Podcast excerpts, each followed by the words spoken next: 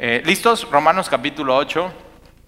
La semana pasada nos quedamos en el versículo 14 y es donde vamos a arrancar. El versículo 14 es uno de mis favoritos de Romanos, en Romanos 8, 14. De hecho, Romanos 8 es increíble y lo vamos a dividir en tres y hoy vamos a ver la segunda parte de Romanos 8, empezando en el versículo 14. Dice así, Romanos 8, 14. Porque todos los que son guiados por el Espíritu de Dios, estos son hijos de Dios. Entonces hay, un, hay, hay, una prueba de si eres hijo de Dios o no eres hijo de Dios. La semana pasada dije algo que igual a algunas personas les, o sea, como que te movió y te, así te, te, movió el tapete y dices, ¿cómo? O sea, yo siempre había creído y siempre me habían enseñado que no importa qué seas ni quién seas, todos somos hijos de Dios. Eso es que todo, universalmente todos son hijos de Dios y eso es una mentira porque Romanos 8, versículo 14 está dando una cláusula de quiénes son hijos de Dios. Entonces, estos son hijos de Dios, los que son guiados por el Espíritu Santo, entonces los que no son guiados por el Espíritu Santo no son hijos de Dios, esa es una realidad. Ahora aquí la palabra son guiados por el Espíritu Santo es un verbo pasivo, no es algo que tú haces, sino dejas que Dios haga en ti. Esto es muy importante entender, porque de pronto pensamos que las religiones y el cristianismo es, es seguir una, una una lista de reglas y de normas, vestirte de una manera, y, realmente no es así, esas son las religiones que Dios eh, no tenía estipuladas para el mundo, sino el hombre ha creado, y, la prueba de que si eres hijo de Dios es que si eres, si te estás dejando guiar por Dios, eso es. Nosotros aquí en Semilla tenemos un dicho que Dios es, el, eh, eh, Dios guía y Satanás empuja. Entonces ten mucho cuidado cuando tengas que tomar una decisión así, ya es que tengo que tomar esta decisión y, te estás presionando y te están presionando alrededor y todo. El mundo es el mundo te quiere moldear como el mundo y Dios lo que quiere hacer es te, te está formando de dentro hacia afuera. Entonces simplemente es dejarte guiar. Una, uno de mis dichos que de pronto mi familia se harta de mí. Dice, Talí, ¿cómo se hartan? Sí, sí, sí. También de ti, ¿no? Pero uno de los dichos que yo tengo en la casa es que cuando llegan mis hijos o mi esposa y me dicen, oye, esto, esto, es un plan, una idea, algo, hasta cosas que comprar, digo, mi palabra favorita es vemos. O sea, vemos. Y así, ah, ¿cómo? ¿Qué? Ya, saben que vemos puede tardarse un mes, un año, posiblemente hasta cinco años. Pero con eso yo, esa es mi palabra clave entre mi familia y yo y Dios, y digo, vemos, o sea, vemos con el de arriba. O sea, vemos, vamos a ver, vamos a dejarnos guiar, vamos a ver qué es lo que Dios quiere. Entonces, una, una clave de un hijo de Dios es eso, es está dejando guiar por Dios a través de su palabra, por supuesto, a través de estar en comunión con Dios, a través de la oración, al congregarnos y a venir a la congregación y de pronto escuchas un mensaje y, de pronto en la semana dijimos, pues vemos, vemos, no sé, no estoy seguro, cuando no estés seguro no hagas nada. O sea, es algo que yo tengo, cuando no tengo paz y no estoy seguro y me siento intranquilo y no lo he orado, entonces espera, no hagas nada. Y a veces cuando hacemos eso y esperamos en el Señor, a veces ni siquiera tienes que hacer nada y, de pronto Dios lo resuelve y lo hace Él. él. Y, y, al final, fíjate, cuando haces eso, Él es el que se glorifica. Él es el que brilla, Él es el que se ve hermoso. Entonces no es tu sabiduría, no es tu prudencia, sino es su sabiduría. Es, es, él, él nos sustenta con su sabiduría y nos, nos guía, Él es nuestro pastor, Él es nuestro Señor. Entonces así se ve un hijo de Dios.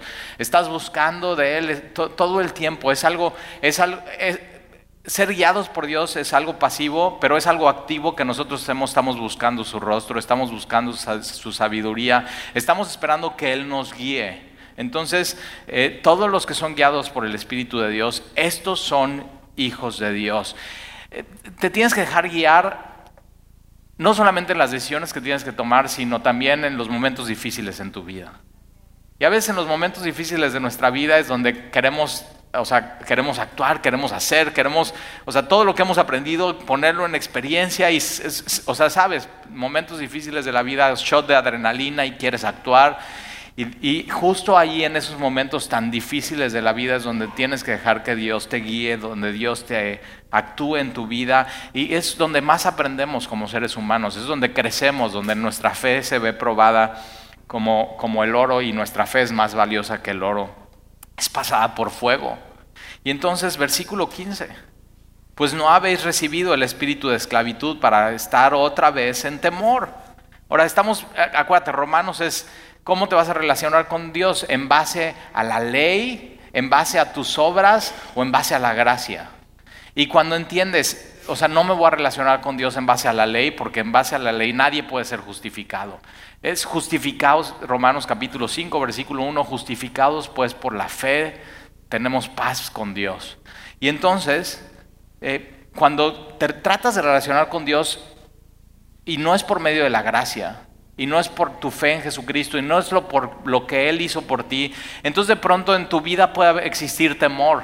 seguramente has escuchado esta frase de alguien diciendo, ¿y, ¿y si Diosito está enojado conmigo? Y, o sea, yo nada más escucho eso y me da dolor de cabeza porque digo, o sea, cuando dices Diosito, no es porque lo amas, es como Diosito. O sea, Diosito, ¿qué es Dios? Es Jehová de los ejércitos. O sea, si lees tu Biblia, nunca dices Diosito. O sea, Dios, eh, y eso es como, eh, o sea, típico de, Navidad, de, ay, mira, ahí está el, el niñito Dios. Y dices, o sea, ese, o sea, es el juez del universo. Es el creador, el sustentador. Por Él fueron hechas todas las cosas. Si supieras, o sea, no dirías el niñito. Es, es Dios mismo. Su nombre es Jesús. Es el Salvador, es el Cristo, es el Mesías. Entonces, cuando empiezas a leer tu Biblia, todo empieza a cambiar, hasta tu manera de hablar y cómo, cómo te relacionas con las demás personas y con Dios y cómo le dices. Muchas veces hablando con alguien de religión, sabes cuál es su visión de Dios. O sea, simplemente eh, intercambiando un par de, frases o de ideas. Una de las cosas que a mí me gusta hacer con gente es, oramos y tú oras y yo oro. Y nada más escuchando tu manera de orar, ya sé un poco de tu teología y, quién es tu Dios. O sea, nada más dices, tal y cómo le haces. Bueno, pues a ver, ora hoy en la noche, escúchate y ve cuál es tu teología, qué es lo que crees acerca de Dios. Y entonces no hemos recibido el espíritu de esclavitud para estar otra vez en temor. Cuando te tratas de relacionar con Dios no en base a la gracia, es temor. Y es eso, es... Entonces no puedo llevar jeans a la iglesia como mujer, ¿no? O sea, hay iglesias, ¿sabías? Hay iglesias donde tienes que llevar falda. Y entonces, ¿qué tipo de falda? O sea, acá o acá. O acá. O sea, y con calcetín o sin calcetín, porque el tobillo. Entonces fíjate, ya es, te estás relacionando con Dios en base a miedo, en base a temor, en base a reglas y en base a normas. Y tienes que tener mucho cuidado porque no hemos recibido el espíritu de esclavitud para otra vez estar en temor, sino que habéis recibido el espíritu de adopción. Y el espíritu de adopción es una nueva vida. Cuando, cuando aquí la palabra adopción no es como en México, que hasta hacemos chistes, ¿no? Ay, si tú eres el adoptado, y decimos así a nuestros hermanos, ay, si tú eres el adoptado, como el apestado, el que, ay, te recogimos del bote de basura, no, pero en, eh, acuérdate, esto es, en esos tiempos adoptado es cuando tus papás te llevaban al registro civil eh, delante del juez y te reconocían, este es mi hijo, y sellaban y ponían las huellas y tiene todos los derechos es mi hijo, todo lo mío es de él. Y si yo me muero, todos mis bienes pasan a él. Eso es el espíritu de adopción. Entonces no hemos recibido el espíritu de esclavitud, hemos recibido el espíritu de adopción, hemos sido reconocidos por Dios. Cuando tú reconoces a Jesús como tu Señor y tu Salvador, Dios te reconoce legalmente como su Hijo. Qué, hermoso. Entonces deja de pelear con esas ideas de que entonces no todos somos hijos de Dios. Eh, o sea, estás pensando en todos, ¿qué onda contigo? O sea, primero vamos a resolver tu asunto y luego resolvemos el mundo. Si ya resolviste tu asunto y tienes un peso por todos los demás, ve y es, compárteles de Jesucristo. Si se están perdiendo, si necesitan escuchar el Evangelio, definitivamente necesitan un Salvador. Y ese su nombre es Jesucristo. Solamente es un camino, una verdad, una vida. Y nosotros hemos, fíjate, pero es recibido, es necesario recibirlo. No nada más estar escuchando, ay, qué bonito mensaje, qué, qué padre discipulado. No, no, no. Tienes que recibirlo tal y como es a Jesucristo, como Señor, como Salvador, como Rey, como Creador, como sustentador, como aquel que te vas a dejar guiar por Él, como tu pastor, como la puerta, como la resurrección y la vida. Tienes que recibir a Jesús 100% como es Él. 100% como es. Ya lo recibiste, es necesario recibirlo. Y en el momento que lo recibes, ya vimos en Romanos 8 que los que somos hijos de Dios tenemos el Espíritu en nosotros. Hemos recibido a Jesús y en ese momento hemos recibido al Espíritu Santo y, mora en nosotros. Es una verdad increíble. El Espíritu Santo mora en nosotros. Y entonces por medio del Espíritu de adopción, por el cual clamamos, Abba Padre. Esta palabra clamamos es muy importante porque hay dos tipos de clamores. Uno, y no sé si ya viste el video de lo que está sucediendo en China del coronavirus. Hay en un edificio en Wuhan, esta ciudad donde es el epicentro, eh, tengo amigos ahí, tengo conocidos ahí, hablo todos los días con, con ellos eh, déjame te platico un par de historias, pero en uno de estos edificios hay un video que acaba de salir donde en uno de los pisos 10 o 12 hay una señora en el balcón, de otro, eh, de otro balcón le están grabando y esta señora está clamando. Tiene el coronavirus, está en cuarentena, no puede salir, nadie puede entrar, no tiene comida, no hay una medicina, no hay atención, lo único que puede hacer es clamar porque sabe que va a morir. Hay dos tipos de clamores. Un clamor que es para muerte. Pero este clamor, el clamor del espíritu de adopción, es un clamor para vida. Y nuestro clamor no es para muerte, nuestro clamor es Abba Padre. En cualquier situación en la que tú estés, nuestro clamor es, es vida. Es, la, palabra Abba es muy importante porque eh, es en arameo y significa exactamente lo que dice la palabra a la derecha de tu Biblia, significa padre.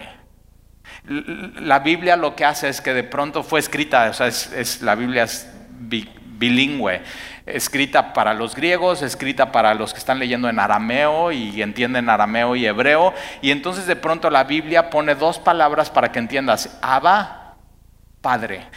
La, palabra Abba, algunos, y seguramente has escuchado alguna prédica que dice, no, la palabra Abba es papito o papi, papi Dios. Y yo nada más escucho eso y me dan toques, así, o sea, que, no, Jesús, y vamos a ver una de sus oraciones, Jesús está orando y dice, Jesús mismo dice, Abba, Padre. En ningún momento Jesús, que es nuestro modelo y nuestro ejemplo, está diciendo papito, está diciendo papi Dios, está... Eh, mira, es suficiente que le digamos Padre, es nuestro Padre. Jesús es, el ejemplo de eso y Dios es nuestro Padre y podemos, podemos acercarnos con confianza y nuestra clamor en medio de las circunstancias más difíciles podemos hacer y decir Padre. Y Jesús lo enseñó, digan, Padre nuestro Padre nuestro que estás en los cielos. Pero ve qué hermoso nuestro clamor es. Nuestro clamor antes de conocer a Jesús es, necesito plenitud, necesito libertad, necesito amor, necesito paz. Era un clamor para muerte. Y nuestro clamor ahorita es, Abba Padre. Y, y con esa libertad te puedes acercar al trono de la gracia. Padre, mira, Dios es al mismo tiempo un padre, al mismo tiempo un rey, al mismo tiempo un juez. Ahora, eh, el, único que le puede despertar a las 3 de la mañana a alguien, ¿quién te puede despertar a las 3 de la mañana a pedirte un vaso de agua? O sea, si tu vecino te despierta a las 3 de la mañana, o sea, no le abres, no le contestes el teléfono, el único que nos puede despertar a nosotros como papás a las 3 de la mañana es nuestros hijos. Y, sabes que no les da nada de pena. O sea, simplemente entran al cuarto, azotan la puerta y si no hay agua te van a decir, papá, papá, ¿me das agua? Y tú te vas a parar y ¿qué vas a hacer? Les vas a dar agua. De la misma manera tú y yo, con un rey, al ser ahora sus hijos, a la hora que sea, 24 horas, 7 días a la semana y Él no duerme y Él no descansa y Él no dormita. Él, está, él te está esperando a que vayas con Él y le digas, Abba Padre, Padre, tengo estas necesidades en mi vida. ¿Sabe qué hermoso? Versículo 16. El Espíritu, hablando del Espíritu Santo, el Espíritu de Dios, la tercera persona de la Trinidad, el Espíritu mismo da testimonio a nuestro Espíritu que somos hijos de Dios. Entonces puedes decir, ¿cómo sé que yo soy hijo de Dios? O sea, ¿cómo, cómo sé que Dios es mi Padre? Yo soy su hijo. Bueno, este versículo lo dice muy claro. Porque yo sé, yo sé, yo sé que Él me ama. ¿Por, ¿Por, qué lo sabes? Porque Él mandó a su Hijo a morir por ti. Porque tú ya recibiste a su Hijo. Porque el Espíritu Santo ya mora en ti. Y el Espíritu Santo que mora en ti le dice a tu espíritu que Dios es tu Padre y que tú eres su Hijo. Una pregunta que hago yo a veces a personas es, o sea, ¿tú estás seguro que eres hijo de Dios? ¿Estás seguro? Si la respuesta es, ah", necesitas nacer de nuevo, necesitas nacer del Espíritu. Porque quien, yo te puedo decir, yo ayer estaba pensando en esto antes de dormir, y yo te puedo decir, y me puedo parar aquí delante de ti y decirte, yo soy, estoy 100% seguro que soy hijo de Dios no tengo la menor duda, no o sea, o sea, estoy 100% seguro que soy pecador. Estoy 100% que necesito un Salvador, pero estoy 100% que Él me salvó. Y estoy 100% que soy su hijo. Y estoy 100% que Él es mi Padre, que Él me escucha. Estoy 100% que Él me ama. Estoy 100% que Él me perdonó. Si tú puedes decir eso con seguridad, eso no viene de ti. La carne, no, la carne te está diciendo, no necesitas a Dios, no necesitas un Salvador. Tu mente está diciendo, tu intelecto está diciendo, es una locura eso. Pero el Espíritu Santo que mora en ti le está diciendo a tu espíritu y está dando testimonio, eres hijo de Dios. Primera Juan 5, 11 y 12, y este es el testimonio. Que Dios nos ha dado vida eterna y esta vida está en su Hijo. Quien tiene al Hijo tiene la vida. Quien no tiene al Hijo de Dios no tiene la vida, la seguridad de la salvación. Navegantes uno. Es esta semana, te lo tienes que aprender, ya te lo dije. Entonces, ¿cómo sé? Yo solo sé que sé. Es la seguridad que ha puesto Dios en mí. Y esa seguridad la da la gracia de Dios.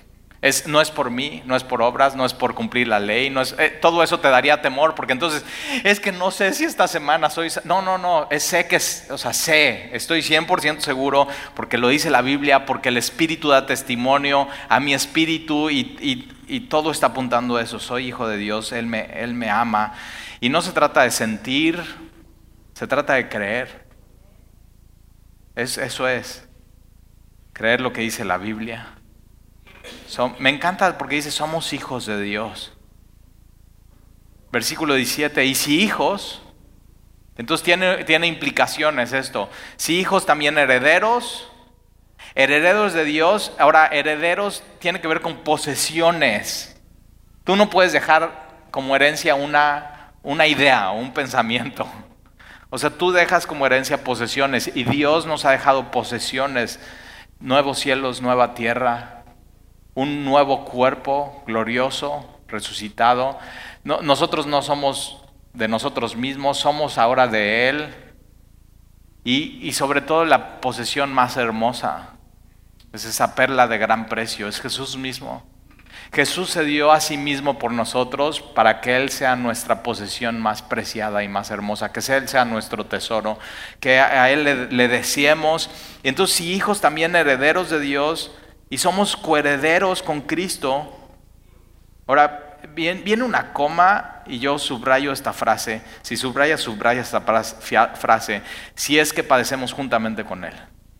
Entonces, desde ahorita, o sea, ahorita dices, ay, todo muy hermoso, soy hijo de Dios, Él me ama, murió por mí, Él es heredero de todas las cosas, y, de aquí salen doctrinas, ideas rarísimas de, ay, eres la princesa de Dios y la reina, y, digo, eh, pero fíjate esto, fíjate, si es que, si es que, incluye el, la herencia incluye esto hoy, si es que padecemos juntamente con Él.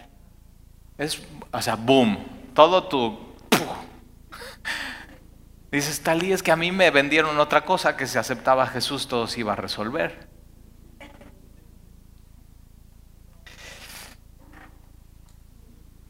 El cristiano no es inmune a los padecimientos, a las aflicciones y al sufrimiento. ¿Qué crees? Los cristianos no son inmunes al coronavirus tampoco. Ni la inseguridad, ni los robos, ni los fraudes. Es más, Jesús dice a los cristianos, no hagan tesoros en la tierra, porque en la tierra hay ladrones. Está diciendo, mira, algún día te van a llegar a, robar. ¿Sí, o no? O sea, eh, yo me acuerdo en Cuernavaca, viene un joven eh, así muy deprimido llorando, tal y es que ayer entraron a robar a mi casa y estoy muy mal y mi familia y me robaron mi guitarra, era lo más preciado para él su guitarra. Y sabes, para un músico su guitarra, así, oh, ah, o sea, eso es, su guitarra. Y así me le quedo viendo, pues viene el domingo a adorar a Dios y digo, oye, pero ¿por qué te sorprendes tanto? Jesús dijo que hagamos tesoros en el cielo porque en la tierra nos van a robar. Hay ladrones. Entonces, ponte a hacer lo que Jesús te dijo. Y no tengas tesoros que si te los roban vas a llorar. Vive desapegado de las cosas. Vive, y entonces nada más se me queda viendo y dice, ah, ¿para qué le pedí consejo a Talí? ¿Ya ves? No te me acerques. Pero sí o no, o sea, incluye procedimientos y no somos inmunes. En esta vida vas a sufrir. Jesús lo dijo. En esta vida vas a sufrir. La vida está repleta de sufrimiento, así es esta vida. Pero mira la diferencia. Si es que padecemos, e, esto hace la diferencia. Juntamente con Él. ¿Qué crees? Como cristianos, Jesús está conmigo en mi sufrimiento. Y eso hace la diferencia. La vida es súper complicada, la vida es súper difícil, la vida está llena de sufrimientos, la vida está llena de padecimientos, la vida está llena de todo eso. Pero, pero ¿qué crees? Jesús está con nosotros y eso hace toda la diferencia. La vida es difícil, pero sin Jesús es insoportable. Es insoportable. Y, vamos a ver, o sea, ¿por qué es insoportable la vida? Entonces, si es que padecemos juntamente con Él, para que juntamente con Él seamos glorificados. Incluye todo el paquete, para que juntamente, o sea, nuestro sufrimiento no es el final, el sufrimiento lo único que nos va a llevar al final es a la gloria. Es muy importante entender eso. Y mira lo que dice Pablo en el versículo 18, pues tengo por cierto.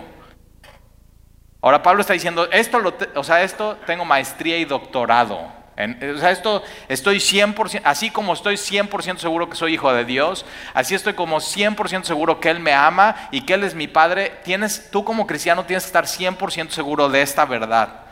Tengo por cierto que las aflicciones del tiempo presente, lo que estás viviendo hoy, y tienes que saber esto, las aflicciones, tus aflicciones hoy son reales, son duras, son crudas y te sacan lágrimas.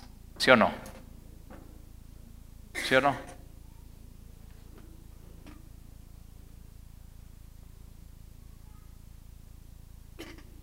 Y a veces en nuestras aflicciones estás así. Pues, o sea, Dios me ama y no entiendo por qué a mí me pasa esto. Y vas con Dios y dices, Señor, ve lo que me está sucediendo y es y dura, real, cruda. o sea, es real. Lo que te sucede es real. Y Pablo, Pablo, perseguido, azotado, naufragó, tres días en el agua, traicionado. O sea, él le dice a Timoteo, ten cuidado, hay un cuate que se llama Alejandro el calderero. O sea, ese cuate me hizo mucho para que él pueda, y lo pone en la Biblia. O sea, ese cuate, cuídate de él porque me hizo mucho daño y si tú te dejas te va a hacer daño a ti. Él tenía, mar, o sea, completamente marcado por la vida. Maestría y doctorado, no en teología, en sufrimiento. Eso es Pablo. Y, él, y dice, yo estoy 100% de esto. Conocía dos cosas bien, Pablo, que tú te tienes que asegurar de conocer bien en tu vida.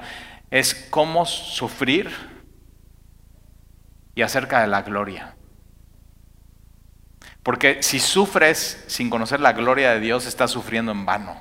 Tu, tu sufrimiento es demasiado pesado. Tu sufrimiento se vuelve insoportable si no entiendes la gloria de Dios y si, no tienes eso como esperanza y si no ves, eso es lo que viene, eso es lo que viene para mí. Y Pablo dice, pues tengo por cierto que las aflicciones del tiempo presente no son comparables, no se comparan con la gloria venidera que en nosotros ha de manifestarse.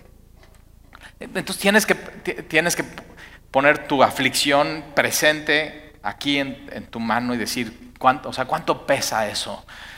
Es cruda, dura, difícil, te saca lágrimas, no sabes cómo vas a, o sea, no sabes cómo va a terminar la cosa y esa aflicción y, tiene un peso y pesa y pesa bien.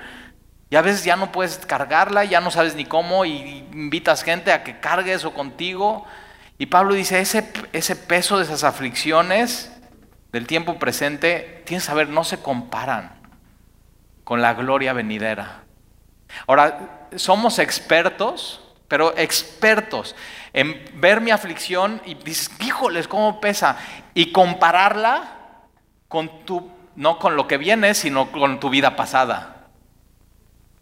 O sea, y sabes, y de pronto en tu vida tienes achaques, ¿no? Ya te duelen, vives en tu época de oro.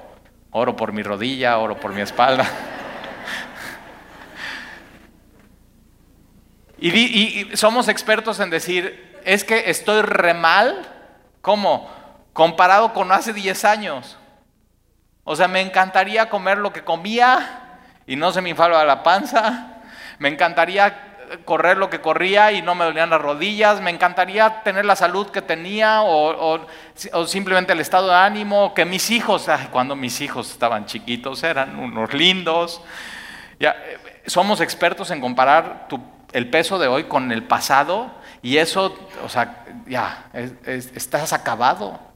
Y Pablo está diciendo, no compares el peso de tu aflicción hoy con el pasado, sino con el futuro, con lo que viene, con la gloria venidera, lo que, lo que todavía no tienes y lo que todavía no ves, pero lo que anhelas.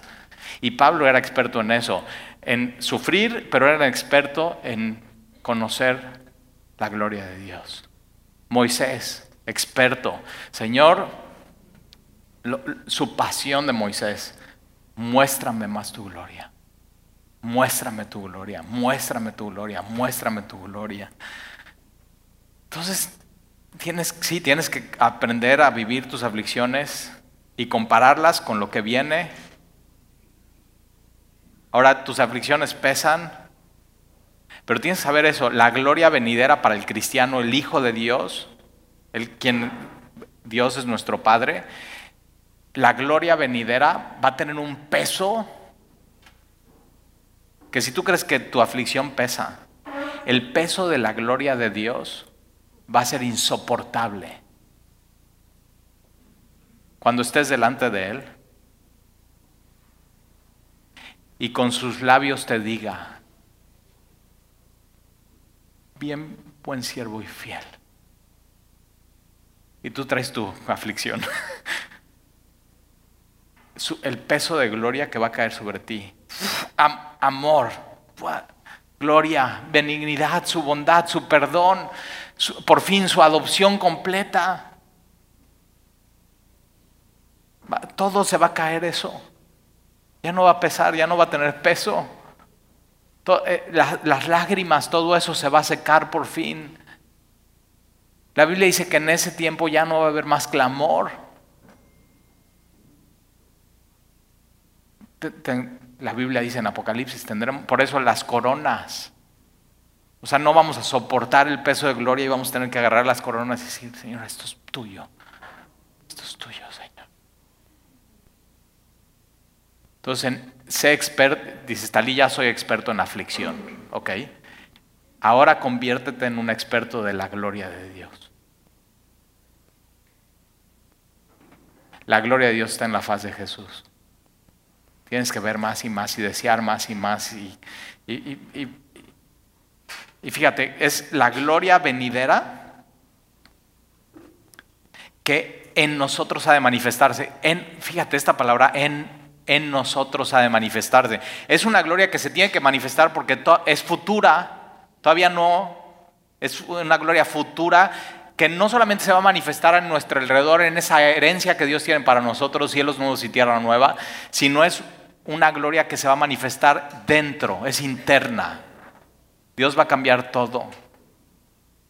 Todo lo que te molesta de ti, todo lo que te duele, todo lo que te frustra, todo lo que dices, miserable de mí, eso, ah, ya, por, fin. Dios no nos ha dado ese espíritu de esclavitud, sino de adopción de libertad. ¿Te imaginas cómo será? Y, fíjate, se va a manifestar y se va a ver claramente. Claramente. Versículo 19. Porque el anhelo ardiente de la creación está hablando de toda la, todo lo creado. El cielo, las estrellas, el universo, la Vía Láctea, los planetas, las estrellas fugaces, el mar, peces, delfines, ballenas, perros, gatos, murciélagos, pobrecitos ya, que el coronavirus murciélago. Y ellos así como, ¿qué culpa tenemos? Fíjate, ¿eh? el anhelo ardiente de la creación no es que el, el mundo no consuma popotes.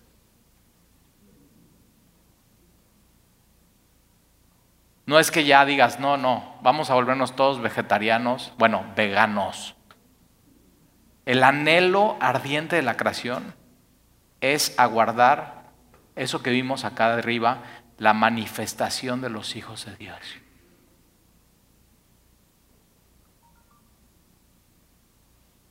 Es, es, entonces dices, Talía, entonces yo soy súper pro animal y los perritos y los yo salvo a todos y veo un pájaro y está tirado y le doy... está muy bien eso, pero lo mejor que puedes hacer por la creación es ser un hijo de Dios.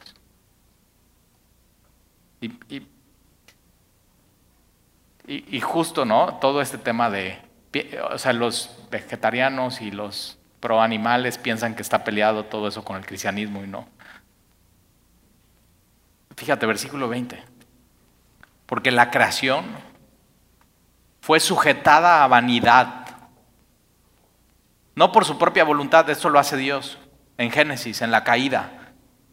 Entonces la creación fue sujetada a vanidad, no por su propia voluntad, sino por causa del que la sujetó, pero fue en esperanza, porque también la creación misma será libertada de la esclavitud de la corrupción.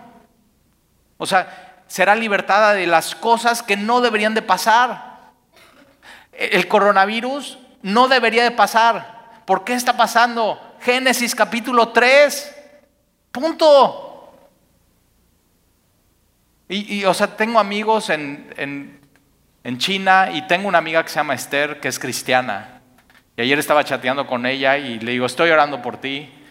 Y me dice, ora por nosotros porque ya no, o sea, ya nos cancelaron las reuniones de la iglesia. No podemos ir a la iglesia. Ellos no pueden mandarse versículos por medio de WhatsApp, no tienen WhatsApp, tienen WeChat, pero si se mandan versículos animándose, el gobierno les cancela su WeChat, su cuenta. Los tienen completamente eh, investigados, saben a dónde van, a dónde están, y eh, dicen que posiblemente el gobierno está usando esto para también ir contra las minorías que son cristianos en China.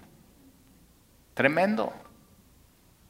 El coronavirus no debería de pasar.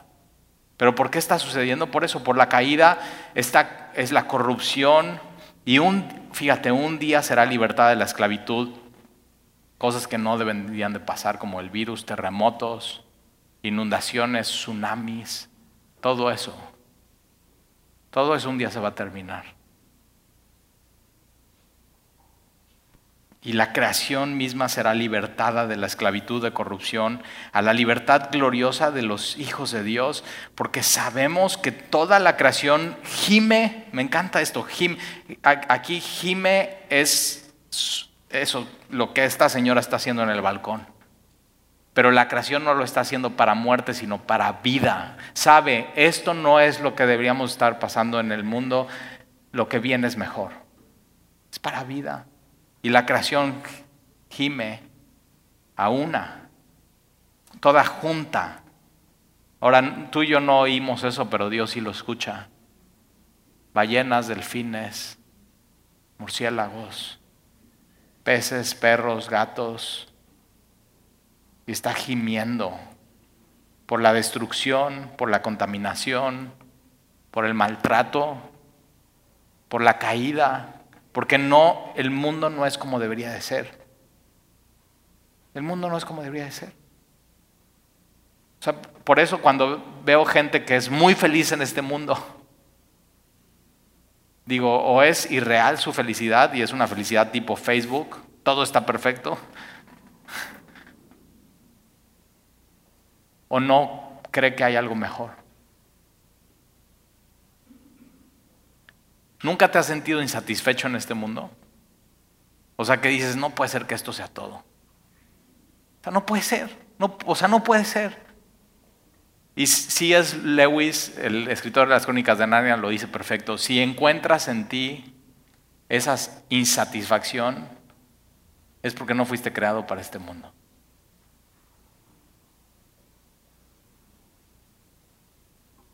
Y fíjate, la, de pronto la creación entiende más que la humanidad. Y gime a una, a una está con dolores de parto. O sea, fíjate, toda la creación está con dolores de parto hasta, hasta ahora. Ahora, dolores de parto, eh, de, fíjate, Versículo 18 dice la palabra aflicción, versículo 20 vanidad, versículo 21 esclavitud, versículo 21 corrupción, versículo 22 dolores. Cinco cosas que el mundo está lleno de esto. Aflicción, vanidad, esclavitud, corrupción, dolores. Pero no es el fin. Ahora, no siempre es así. Pero hay, sí o no hay momentos así en la vida. Aflicción, dolores, corrupción, esclavitud, vanidad. Y el mundo gime. Gime, por, no gime para muerte, sino gime para vida, porque el mundo sabe que hay esperanza. Algo, algo viene. Cuando ves todo esto del coronavirus, hoy platicaba con una persona, tienes, o sea, pon tu mente en Jesús. Pon, o sea, pon atención a las cosas. Y dice con dolores de parto. Y sabes, las, las mujeres nos pueden ayudar con esto. Dolores de parto, ¿qué tal duele?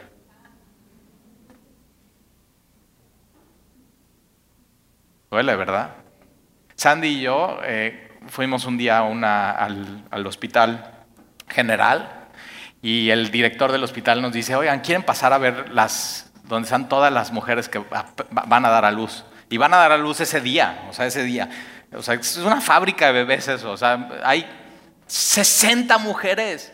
Así cama tras cama, tras cama, tras cama, tras cama. Y yo digo, ay, pues qué pena yo pasar. Y pues nada más nos asomamos y nos abre la cortina y veo así, mujer, mujer, mujer, así. ¡ah! Y ya nada más de verlas me dolió. O sea, digo, ¿qué onda? Se me puso así chinita la piel y digo, órale, ¿qué? Estas son unas héroes. ¡Qué valientes! ¿Qué onda? Pero una de las cosas que pasan es, una vez que entran a las, ahí, o ya viene. O puedes detenerlo, o sea, puedes decirle al bebé, chiquito, no, en un mes más. ya viene. Dolor de parto, ya viene el bebé. No lo puedes detener. No lo puedes detener. Y eso es lo que viene. No podemos detener lo que viene. Y los dolores de parto, tú sabes, o sea, yo acompañé a Sandy en sus tres partos, naturales todos, y estoy así, órale, ¿qué va? Y dices, órale, esta es mi esposa, y te sientes bien así, ¿no? Eh, dices, órale, ¿qué onda? Y tú así todo, yo me pongo nervioso y me salen ronchas, y yo todo enronchado, así, o sea, de los nervios, o sea, no, eres un inepto ahí.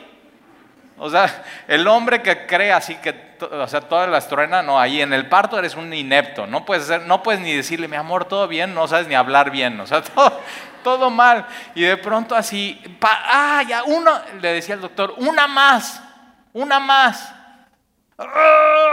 Y nace el bebé y de pronto en el momento que le ponen al bebé en sus brazos, ya no hay dolor.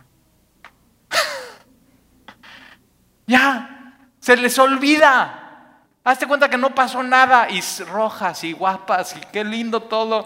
Y yo digo, ¿qué onda? O sea, acabas de estar así y, ¡ah! y de pronto ya, ah. Esto es el fin de la creación. Sufrimiento, dolor, corrupción, esclavitud. Un día ya, ah, oh, ya, todo. Ese es el efecto de Jesús en la cruz. No solamente es un efecto en la humanidad, sino en toda la creación. o sea, tremendo. Por eso no seas pro animales y pro no popotes y pro no bolsas, sé pro Jesús. Es, lo, es eso. Sé eso. Y entonces, versículo 23, y no solamente la creación gime, sino que también nosotros mismos. ¿Nunca, nunca te haces cachado gimiendo? Y la palabra gemir aquí en la Biblia también se traduce como suspiro. Nunca te haces así de que estás...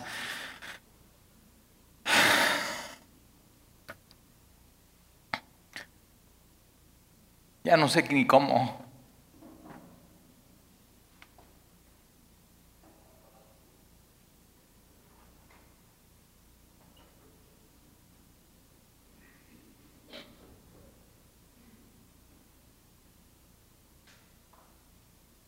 Nosotros tenemos las primicias del Espíritu.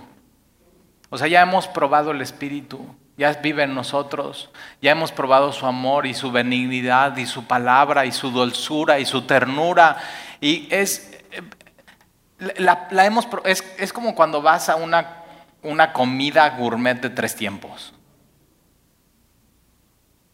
Y te ponen el primer plato. Y el primer plato es para abrir apetito. Y chiquito, así dices, oigan, ¿qué onda? Pero bueno, chiquito es caro y nice, ¿no? Entonces, y tomas así el bocado y haces.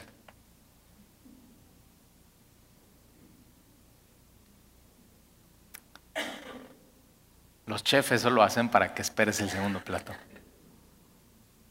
Y dices, quiero más. O sea, quiero más. Quiero más. Y lo que tenemos tú y yo en Cristo hoy es hemos probado así. O sea, si te gusta lo que has vivido en Cristo, es, es la probada. Es la probada. Comparado con lo que viene, es solo una probada. Y eso te tiene enamorado del Señor, y eso te tiene así, dices, ¿cómo puede ser? Pero sí o no, de pronto te distraes en este mundo. y empiezas a comer otras cosas que son chatarra. Y, pero bueno, pero regresas, es que es, yo quiero eso más. Y lo que viene es, es, eso, es la gloria venidera. No solamente tres tiempos más, sino por una eternidad disfrutando de su benignidad. Una eternidad. No se termina. Ve el peso. O sea, mide, ponte a medir eso.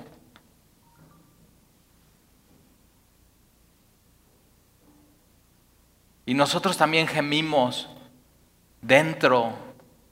Fíjate, el problema se resuelve aquí adentro. A veces queremos resolver el problema con cosas externas, pero es aquí adentro, aquí. Entonces tú puedes estar como esta mujer en China y los chinos de Wuhan, oran, oren por ellos, están saliendo a las calles a predicar el Evangelio, cuando nadie está saliendo. Y esta mujer que está ahí clamando y nadie la está escuchando, tienes que saber, Dios sí la escucha. Cuando piensas que nadie te está escuchando, Dios sí te escucha. Y ellos están saliendo a predicar el Evangelio y saben, el problema del coronavirus sí se puede resolver con una vacuna, pero realmente lo, como se resuelve el asunto como se desenreda todo es aquí adentro. Es la cruz. Eso. Eso es lo que resuelve todo el asunto. Y gemimos dentro de nosotros mismos, esperando la adopción. Ahora, ya tenemos el espíritu de adopción, pero estamos esperando la adopción. O sea, ya que por completo. Y no solamente la adopción. Hoy tenemos probadas de eso.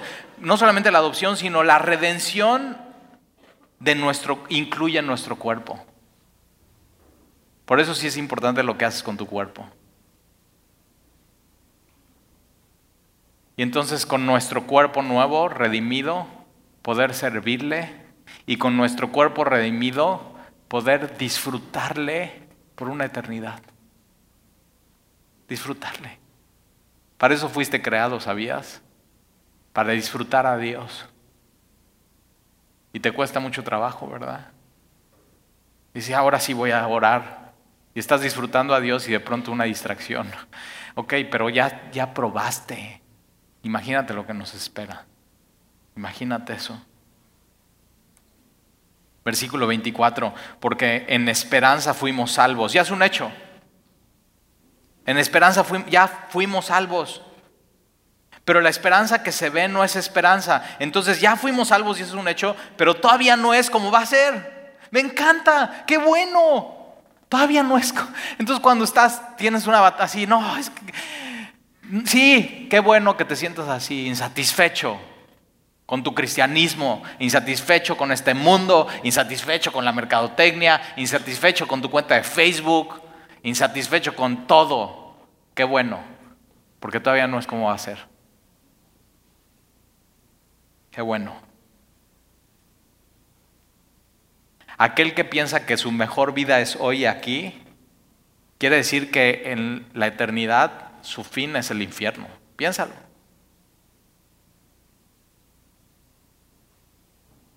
Si tu mejor vida es aquí hoy, lo que viene es terrible. Pero si tu mejor vida es allá, tu sufrimiento entonces tiene un propósito. No es el fin, es un canal, es un medio.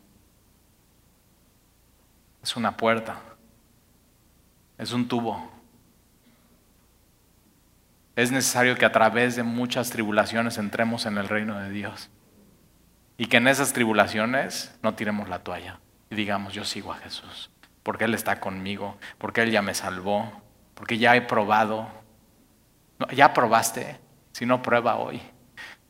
Prueba, come de ese pan de vida. Y Señor, yo te recibo. Yo te quiero, Señor. Yo, yo, yo necesito eso. Porque en esperanza fuimos salvos, pero la esperanza que se ve no es esperanza, porque lo que alguno ve, ¿a qué esperarle? Entonces, si ya lo tienes y ya es tuyo, pues no hay nada que esperar. Pero si esperamos lo que no vemos, con paciencia lo aguardamos, aún en medio de las pruebas. Lo que estás esperando es la gloria venidera.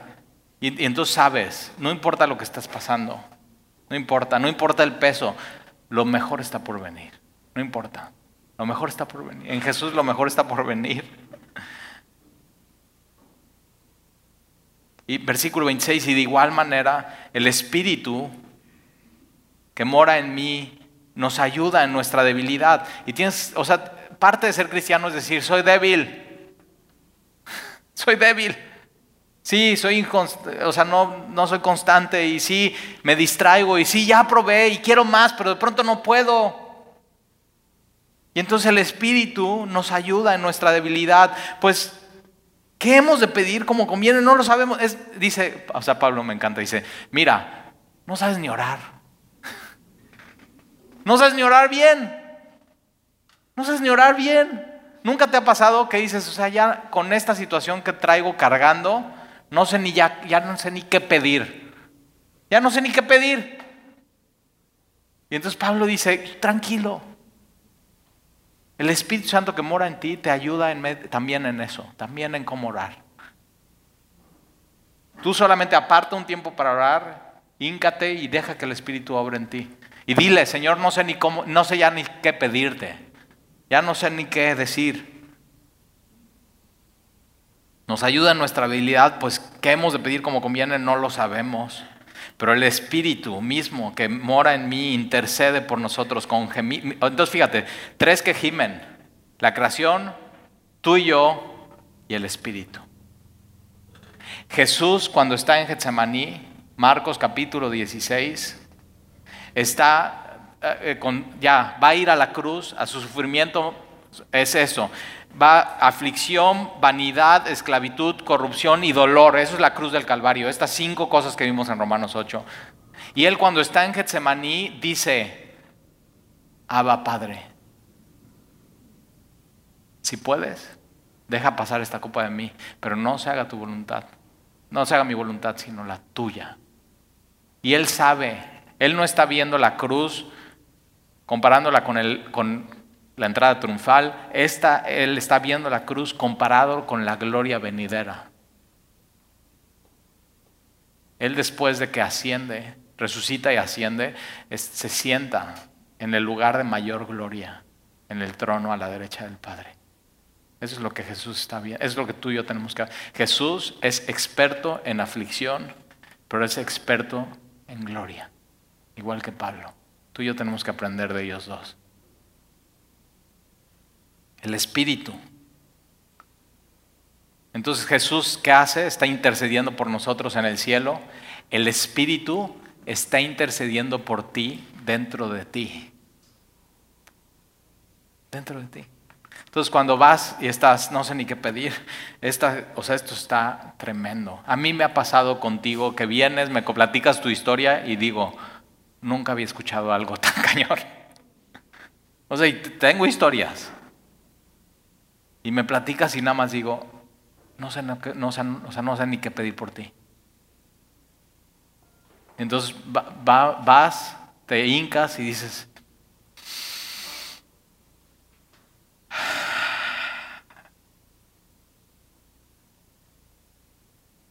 Eso es una oración. Ni tú la entiendes. Pero esa oración, eso que hiciste, ese, ese gemido. Ah, no sé qué. El Espíritu Santo lo toma. Voltea al cielo y dice, Padre.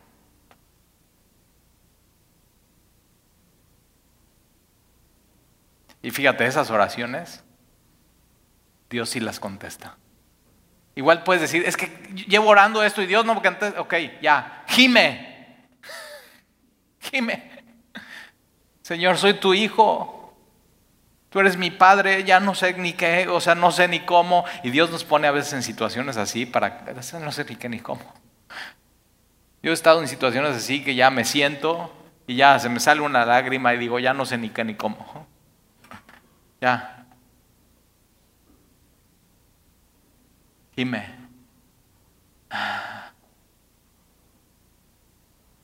Y entonces el Espíritu Santo intercede por nosotros con gemidos indecibles. Versículo 27, más que el, el, que escudriña los corazones. Entonces Dios, que conoce tu corazón, conoce lo que necesitas, conoce lo que estás pasando. No estás solo en esta prueba. Él sabe tu sufrimiento, tu dolor, tu corrupción, tu aflicción, el que escudriña los corazones, sabe, Él sabe lo que necesitas, Él sabe lo que está pasando, Él sabe cuál es la intención del Espíritu, entonces el Espíritu toma esa oración, la lleva al Padre, el Padre sabe cuál es la intención de tu corazón y, lo que le está pidiendo el Espíritu, porque conforme a la voluntad de Dios intercede por los santos. Fíjate, entonces se vuelve una oración conforme a la voluntad de Dios y una oración conforme a la voluntad de Dios es contestada por Dios. Entonces gime. Cristo está a la diestra del Padre intercediendo por ti, el Espíritu Santo mora en ti, está intercediendo por ti. Tú simplemente... Y mira, se vale gemir. Se vale. ¿Se vale llorar? Entonces acércate al trono. Ya no puedo, Señor. Ya no sé ni qué pedir. Y, tienes que saber esto. Todavía no somos lo que debemos de ser. Pero ya mero, ¿eh? Ya mero. Y eso da mucha esperanza. Por eso la muerte para el cristiano es gloria. Es eso, ya, ya mero. Y no le tememos a la muerte. Porque Dios no nos ha dado un espíritu de esclavitud, sino el espíritu de adopción. Y eso es lo que estamos esperando.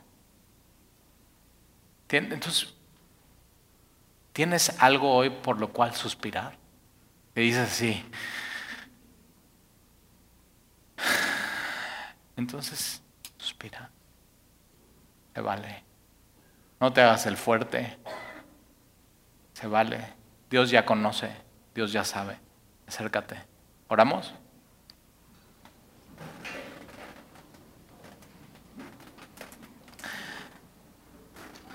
Padre, y nos acercamos a ti con confianza.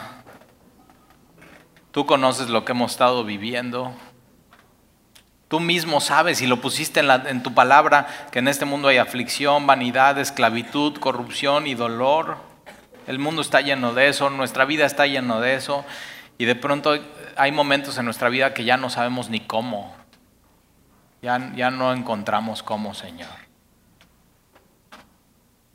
Y entonces en estos momentos son en los que nos acercamos a ti y simplemente tomamos aire muy, muy fuerte y, y lo sacamos y suspiramos.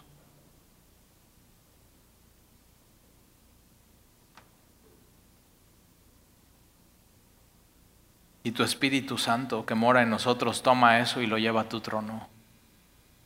Entonces, Señor, toma estas oraciones hoy,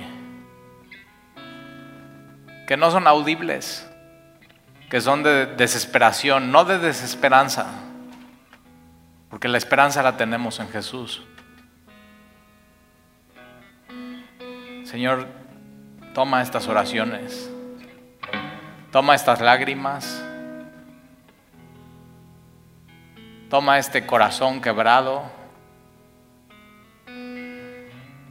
Toma, Señor, toda mi vida hoy.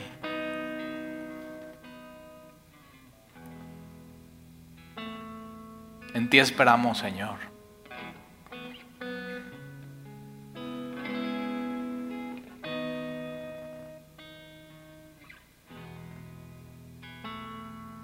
Recibe nuestra oración, Señor. Te amamos. Gracias porque cuando sufrimos Jesús está con nosotros y Él nos entiende. Y Él pone su mano en nosotros y nos fortalece. Señor, si necesitamos tu mano sobre nosotros, no podemos solos. Esta vida es demasiado, Señor. Entonces, Danos más y más de probar de tu amor. Danos más de ti, Señor. Te necesitamos.